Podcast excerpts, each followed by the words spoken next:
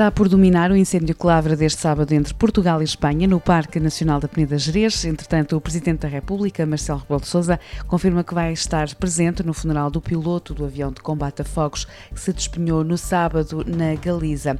Mais uma polémica a envolver o Novo Banco. O Jornal Público conta hoje que o Novo Banco vendeu a seguradora GNB Vida a um empresário condenado por corrupção nos Estados Unidos.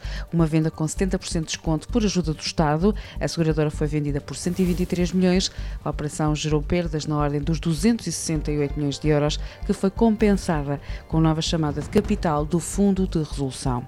A capital da Bielorrússia está a ferro e fogo, a tensão já era notória, mas agudizou-se depois de conhecidos os resultados das eleições presidenciais que deram a vitória a Alexander Lukashenko, reeleito para novo mandato com 80% dos votos.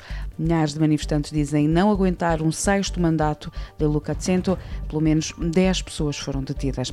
Uma conferência de doadores para o Líbano, organizada pela França e pelas Nações Unidas, conseguiu angariar cerca de 250 milhões de euros de ajuda humanitária ao Líbano, prometeram prestar ajuda de emergência e insistiram ainda na necessidade de uma investigação imparcial, credível e independente sobre as circunstâncias da catástrofe que causou 158 mortos, mais de 6 mil feridos e 300 mil desalojados.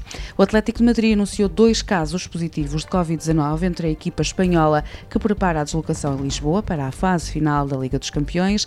A imprensa espanhola diz que são dois jogadores. A viagem para Lisboa estava prevista para esta segunda-feira. O primeiro jogo do Atlético está marcado para quinta, com o Leipzig em Alvalade.